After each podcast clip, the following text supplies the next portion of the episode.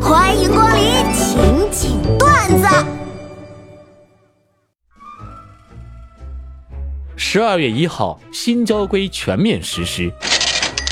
开车的朋友们注意了，经过斑马线时，千万让行人先走，千万不要鸣笛。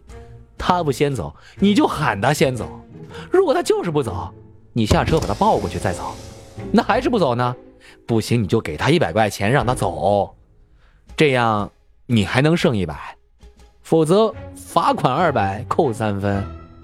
切记，切记。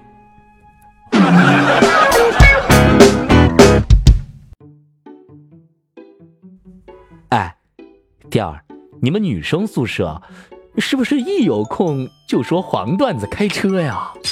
哎呀，说什么呢？当然不是啊！哦，这样啊，看来女生都还挺纯洁的。为什么有空的时候才说啊？我们忙的时候也说啊！欢迎来到情景段子知识点特别环节，请听段子。请问，雷神索尔发的电是直流电还是交流电？当然是交流电，因为它不是 DC 的。众所周知，直流电 （direct current） 简称 DC，又称恒流电。恒流电流是直流电的一种，是大小和方向都不变的直流电。知识点记住了没？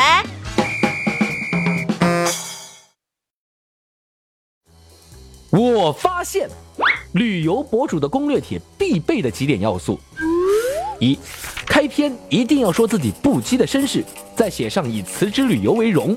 若写上辞职后变卖家当环球旅游，则为王。一定要在第二段出现一句话：有人问我为什么喜欢旅行，然后写上一大段语句不通的心灵感悟。读者一般都会直接跳过这一段，但作者会认为别人读了并感受到了他的沧桑。接下来举例自己去过的国家，最好是穷国家，越难去越好，写上叙利亚为王。篇游记不会有任何实用的攻略，全部都是心灵寄语加滤镜过度的糖水片，带着一种嘿嘿咋样？我见识到了，你们没见过吧的小骄傲。游记中随当地人蹭嗨为高级经历，每一段蹭嗨都会详细记录下来，以与老人儿童互动为最高境界。老伯伯送我一朵玫瑰，并邀请我去他家做客。他说：“You are beautiful。”我抚摸着小孩的头。给了他一颗糖果，他满心欢喜的对我说：“Thank you。”不是攻略吗？啊，日记能不能写在 QQ 空间？求求你们了！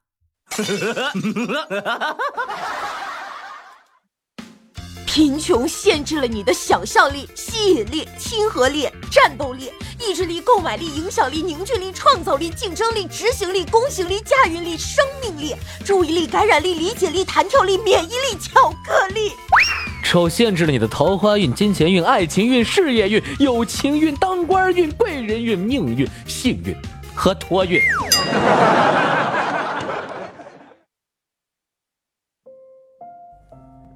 第二，你听说过吗？曾经一边哭着一边吃饭的人，一定可以坚强的活下去。那像我这种越难过吃的越多的人，坚强似铁了吧？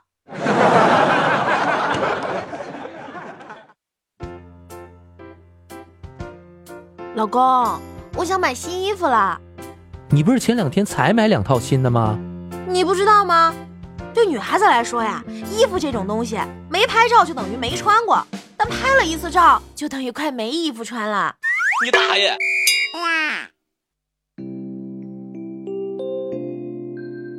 看新闻上说，如果喜欢熊猫的话，虽然领养难以实现，但是可以认养。大致的意思就是，你按时的给熊猫基地打钱，然后这笔钱会花到你认养的熊猫身上，你。就是它名义上的主人，可以定期的去看望它。真心觉得这种方式很有爱，有爱心，有温情。我的意思是，如果大家愿意的话，我本人也接受认养啊。